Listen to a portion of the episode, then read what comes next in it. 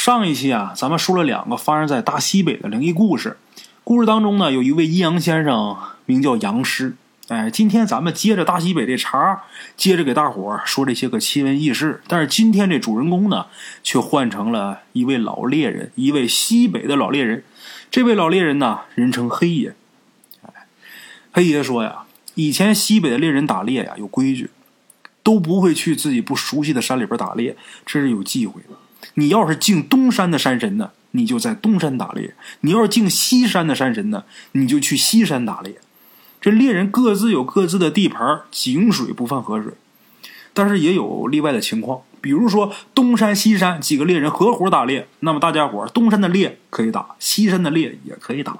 哎，东山的猎人呢，如果说邀请西山的猎人去他们那儿打猎，这也是可以的。当然，现在的大西北啊，早就已经禁猎了，不让打了。所以说这些老规矩呢，也已经不复存在了。黑爷回忆说，当年呢还没有禁猎的时候，有那么一年呢，他走亲戚，走亲戚就到了陇南礼县一带。当时正值深秋，他那个亲戚啊，知道黑爷是一好猎手，所以就借了一杆火枪，非得要让黑爷带他进山去打一些野兔啊、山鸡啊，解解馋。黑爷可是个老猎人，懂规矩。他跟他这亲戚说呀：“这个山呐。”是你们的山，我不能随便去打猎去，要不然的话，你们这儿的猎户知道了，心里边肯定不痛快。他这亲戚啊就笑了，嗨，这有什么呀？我们村啊没几个猎手，最好的猎手就是我侄子。你看这枪就是我找他借的，他这几天要不是忙啊，也想跟您进山去打猎呢。黑爷一听这亲戚这么说，就不好再推辞了。简言杰说，第二天。那天天气很好，晴空万里，秋高气爽，这天儿特别舒服。黑爷的亲戚一早就准备好了干粮跟水，等黑爷洗漱完毕，吃了一点东西，两个人呐就一起进了山了。话说李县那边林子也不小，刚开始的时候呢，黑爷呢只是带着亲戚在山边走一走，打几只野鸡、野兔啊就得了。但是他这亲戚啊，打着打着这兴致啊实在是太高了。打了几只野兔之后呢，兴奋不已，一个劲儿的往林子的深处钻。黑爷呢，也只能是跟在他这亲戚身后。等到下午的时候啊，这俩人呢，已经爬到了山后边的大林子里边。这个季节的山里边，层林尽染，秋叶是色彩斑斓。黑爷找了一块山石，一屁股坐上去，装了一锅子旱烟，欣赏眼前这如画般的山景，沐浴着清新的山风。打猎这事儿啊，黑爷这会儿说白了，不感什么兴趣。眼前这风景多好啊，在这一坐，抽一袋烟，那多爽啊！他常年总打猎，所以说没什么新鲜劲儿。但是他那亲戚这会儿这兴致还特别高，一看黑爷休息了，他这亲戚啊就自己端着火枪钻到林子里边去打松鸡去了。黑爷这边抽烟，正过着烟瘾的时候，打林子的边上小道上。突然间来一道人，这道人呢后背背着一竹篓子，长得面色呢很和善，挺清瘦的一个人，青衣白袜，胡须飘飘。黑爷一看这道人呐，跳下山石，跟这道人呢打了招呼：“道长下山呐。”这道人点点头说：“是。”哎，摘了一些山货去镇上啊换点油盐。黑爷说：“这时间下山，天黑怕是回不来了吧？”这道人说：“呀啊。”我们呐就在林子后边的天师观修行。我这腿脚快，办事麻利，天黑前呢能回得来。您在这儿是？黑爷乐了啊！我们庄稼苦旱，累了一秋了，也想弄点山货解解馋。这道人一看黑爷这样啊，就明白黑爷来山里边是干什么的了。把这背篓摘下来放在山石上，然后很严肃跟黑爷说：“我看您这样。”我知道，您是打猎的。我当不当的说一句啊，这两天呢，天师手里边拴狼的链子松开了，山里边这狼可不受约束了，都放出来了。你们要是打猎呢，往前山走，千万别再往后山跑了。黑爷没听明白呀，天师，他老人家手里边还有拴狼的链子，链子还松开了，怎么回事啊？就是就就算链子松开了，那也就是放走一只狼呗，有有有那么邪乎吗？这道人说呀：“您有所不知，我们山里的天师观呐，天师的神像跟其他地方可不一样。我们的天师神像右手持剑，左手牵狼。天师牵狼的链子是纯铜打造的，铸有封印的，很神奇。每年深秋或者初冬，天师牵狼的链子就会自己松开，到时候这山里边的狼群就不再受山神的约束了，开始在山里边觅食了。”从打这链子开，往后倒半个月，半个月以后这狼群吃饱了，我们再把这链子重新给接好。黑爷听到这儿啊，这时候一笑说：“您老是怕我们碰见狼群是吗？”这道人点点头说：“对，这段时间就别跟野兽争食了。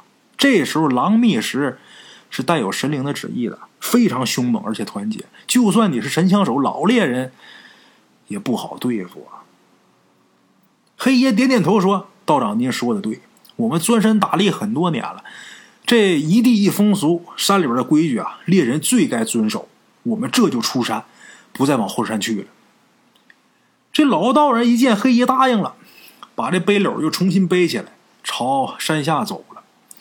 他走了一段路之后啊，好像还有点不放心，回头跟黑爷说：“如果碰见狼群。”别硬扛，赶紧往天师观跑。狼群不进天师观，天师观就在那边。说着话，这道人呐就抬手朝那小路尽头指了指，给黑爷指道了。天师观就在那边，那意思。哎，黑爷连声答应。这道人走远以后呢，黑爷又在这山石上啊等了一会儿。这亲戚呢还是没露面儿。这会儿抬头眯着眼瞧一眼这太阳，这时间怕是已经过了下午两点了。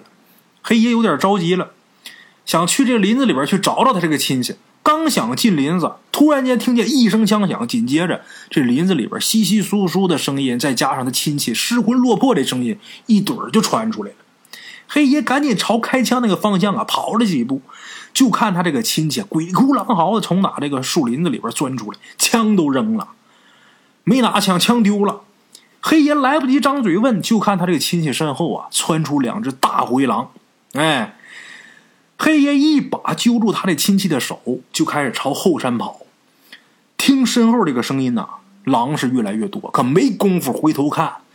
黑爷虽然是钻山能手，但是人跟狼跑，你能跑得过他吗？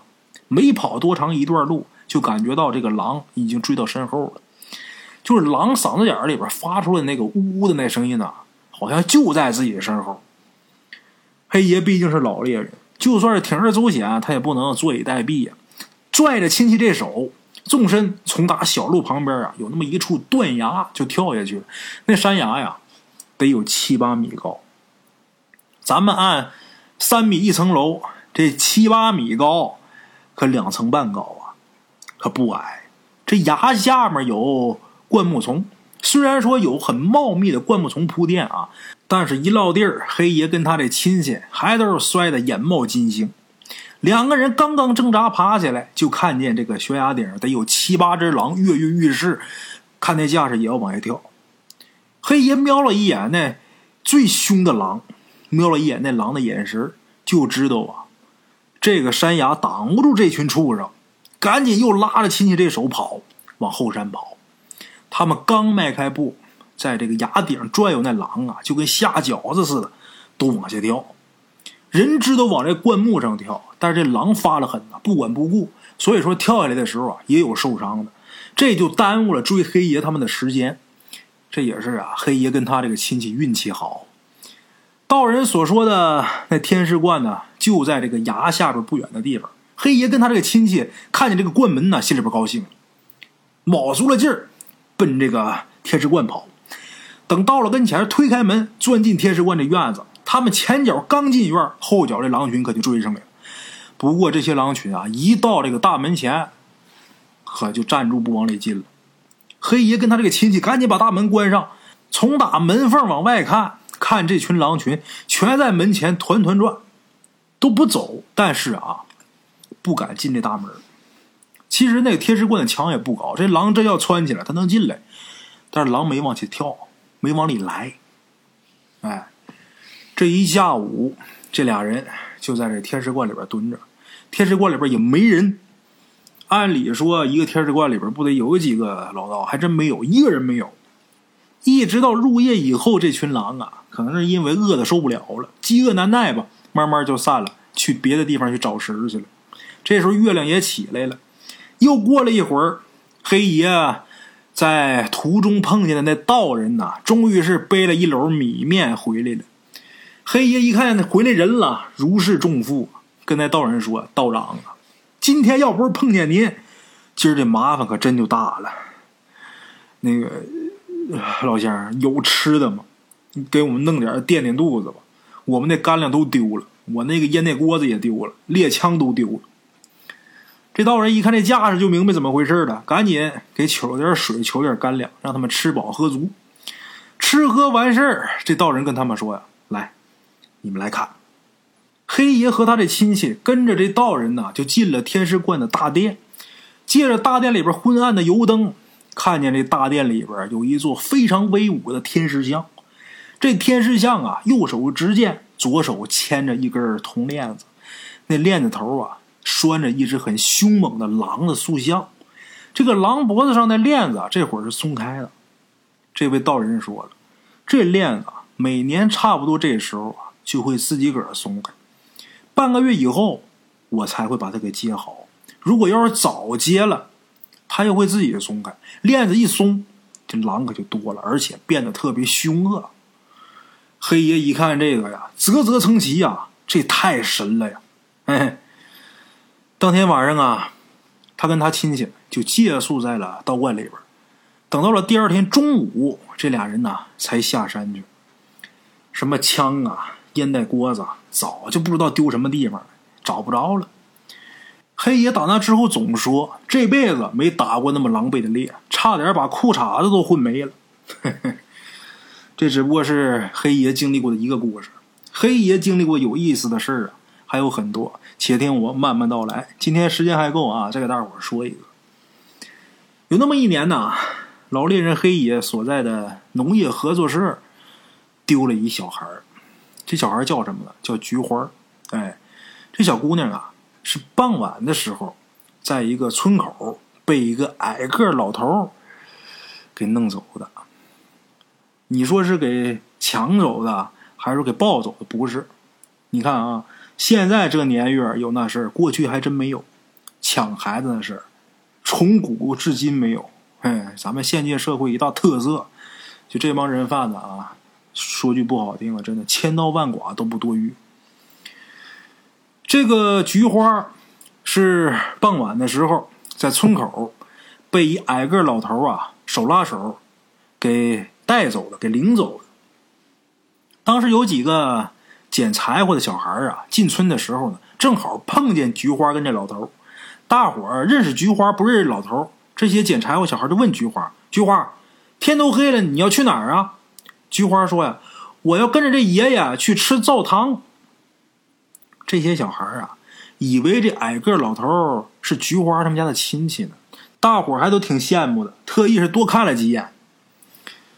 他们发现这老头啊，上身啊长得很消瘦，但是下身呢，走路一扭一扭的，挺别扭的。你说哪儿别扭吧，还说不出来，反正看着特别扭。等他俩走的稍微远一点，这些孩子还在这个身后啊，偷偷指着老头笑了好一阵子。哎，真奇怪啊！上身那么瘦，下身嘛，你说那么胖，还一拧的一拧的。哎，菊花当天晚上呢没回家，家里人是到处找，最后打听到菊花被一老头给领走之后啊，他们家人就以为啊这是遭了人贩子，那能不着急吗？赶紧动员整个大队的人呢，到处去找去搜去。这一个大队的人打着洋油灯，把各个分岔路啊找了整整一晚上，一无所获。第二天呢，菊花家的亲戚朋友又往镇上和县城方向又搜了整整一天，但是还没有发现菊花的踪迹。大家伙，在各个路口到处打听，有没有见到一个矮个子老头牵着一个小女孩经过。结果都说没看着。到这时候，菊花的父母啊，绝望了，这人消失了，一点蛛丝马迹都没留下。家里人呢，有劲儿都不知道往什么地方使唤。哎，当时啊，正是农忙的时候，队里边的农活不能耽搁，大家安慰安慰菊花的父母，然后各自呢也都下地干活去了。收秋这会儿着急呀，哎，大队队长呢给菊花的父母啊放了假，咱说人家孩子丢了，这不能再让人家干活了呀，让他们自己呀去找一下菊花的下落。如果说仿着消息了，赶紧给队里边汇报，队里边马上派人跟他们一起去找去。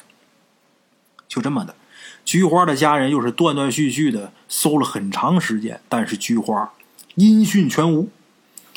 菊花他娘就那几天，这头发眼瞅着白，操心操的。哎，那会儿已然是秋天，一转眼就到了深秋了。深秋这苞米呀，就都熟了。远处山地里边那苞米棒子，经常被野猪啊、狗啊、獾子啊给糟蹋。队里边呢，派黑爷还有三叔扛着猎枪去守粮去。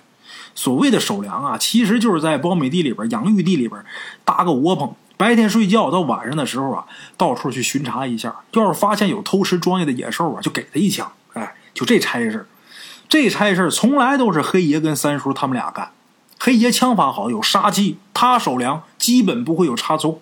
三叔呢，跟他有话说，俩人说得来，所以呢，黑爷呀总是让三叔陪着他。哎，这段时间，这俩人除了守粮，什么事都不用干，工分是照样拿。对此呢，这大队上啊，其他人都没意见，从干部到下边平头百姓全没意见。为什么？这是因为黑爷守粮。除了靠谱之外，每年这时候黑爷呀还能趁着守粮的功夫打几头野猪，给大队里边家家户户啊分一块猪肉，让大伙都沾着荤腥。所以这队里边一有守粮这活大伙都举荐黑爷去。嘿嘿。有那么一天晚上，黑爷跟三叔烧了几个洋芋，刚把这肚子给对付饱，就听对面这苞米地里边有稀稀疏疏的声音。三叔捅了捅黑爷，小声说：“黑叔。”对面玉米地里边好像有东西呢。黑爷其实啊早就竖起了耳朵听了，他心想啊，往常这个野兽都是后半夜来，今天这怎么刚入夜就来偷苞米？这胆儿也忒大了吧！黑爷悄悄的拿起猎枪，示意三叔啊从打后边包抄，他自己呢到前面去看看去。要是野兽受了惊往后山跑，三叔在后边，他能守株待兔啊！三叔明白了，俩人总合作，当然懂了呀。抱着这个土枪啊，蹑手蹑脚的，就去了这个苞米地的后面。黑爷打前面来，三叔后边包抄。黑爷走到这个苞米地这个田埂上的时候啊，这会儿就看见有一个个不高这么一个人呐，正撅着屁股啊，在这个玉米地里边也不啃什么东西呢。再仔细一看，这人呐，穿着一件特别肥大的褂子，就看上去很别扭。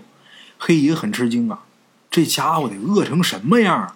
偷了苞米，不知道背回家去煮熟吃，在地里边就啃上了，这真是少见啊！黑爷扬了扬枪杆子，跟那位说：“嘿，干什么呢？”那家伙被黑爷的一声啊吓一跳，扭头看了一眼黑爷，直起身子就朝后山方向跑。他跑的这个步伐啊，一扭一扭的，但是速度啊特别快。这会儿三叔啊抱着枪。蹲在后面，在田埂上正守着呢。晚上时候光线不好，夜暗草深的，再加上那玩意儿个头小，三叔啊以为迎面跑了一只野猪呢，想都没想，对准了，哐一枪，这一扣扳机，这一土枪枪杀可就干出去了。从打黑爷啊惊动那东西到三叔开枪，几乎就是一瞬间的事儿。黑爷想制止都来不及啊！听见三叔那边枪响之后，黑爷心里边一想：操蛋了，完了！这下坏了，要出人命！黑爷撒开腿往玉米地后边跑，跑到的时候啊，看见这三叔啊正用枪扒拉被他打倒那东西呢。黑爷还没走到近前呢，张嘴就说：“老三，是不是打着人了？”三叔说：“你快过来看看吧，这什么玩意儿？”黑爷走到跟前呢，发现三叔这枪打倒的呀，可不是人，是什么呢？俩野兽，两只。这俩野兽啊，一只已经被这土枪这散弹呐给打死了，另一只啊还蹬腿呢。黑爷这会儿划着一根洋火，把身边一团枯草给点着了。接着这火光仔细看，发现这两只动物啊都中弹了。那枪杀一打出去是一片呐，这俩动物都被枪给打倒了。但是呢，还是以一种特别奇怪的方式啊组合在一起。那么到底是什么动物呢？倒在下边的那家伙啊，看着是一只狼。这只狼的体型不大，但是啊，特别肥，特别壮。只不过这狼的眼睛是瞎的，一只盲狼。这盲狼被三叔那散弹把这脑袋给打了几个窟窿，已经死了。再看这盲狼背上挎着一只黑爷从来没见过的动物，这动物啊，满头灰白毛发，这眼睛啊特别黄。从背后看呢，确实挺像一老头哎。这动物虽然没死，但是受了重伤，半死不活了。这会儿，再看它这下肢，这动物不是四条腿吗？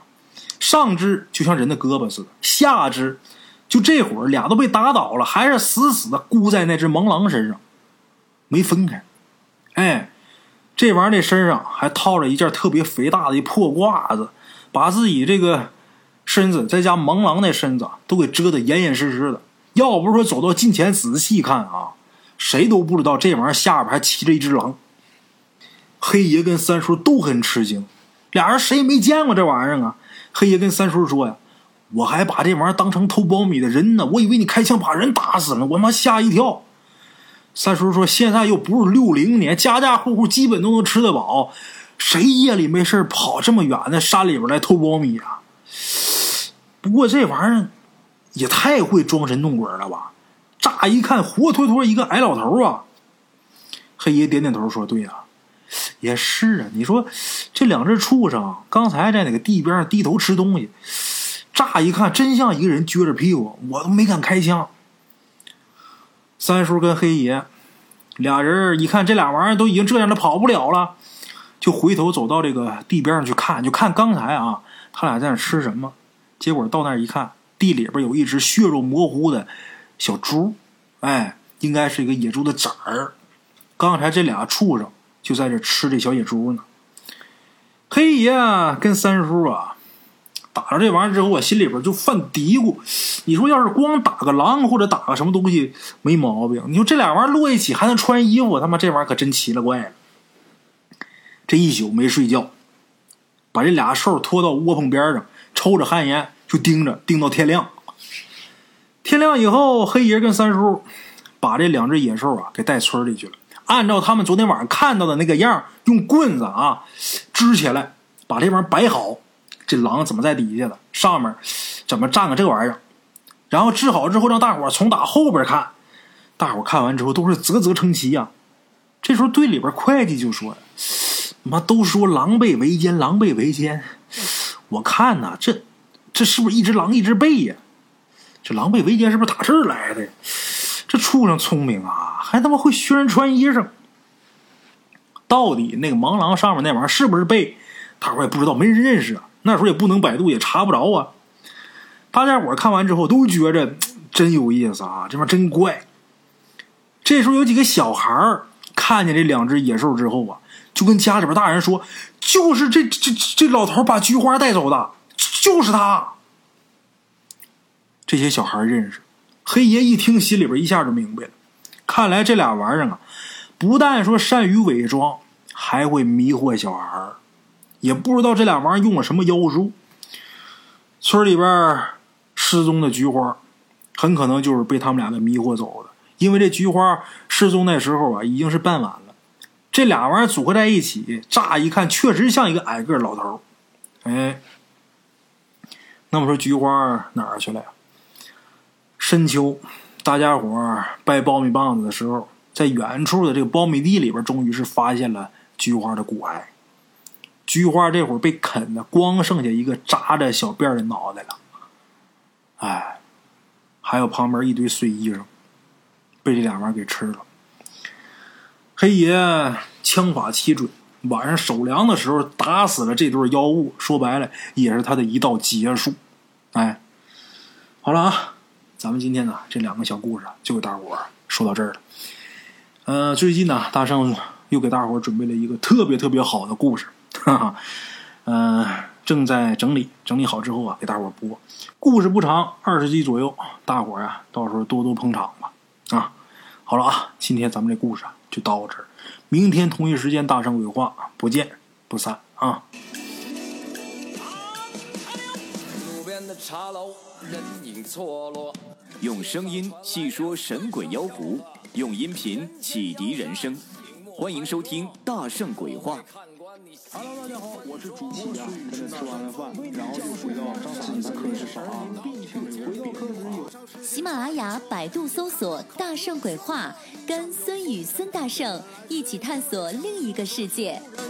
那天山女子独守孤城，也只是感谢鬼友们，感谢鬼友们，感谢鬼友们一路陪伴。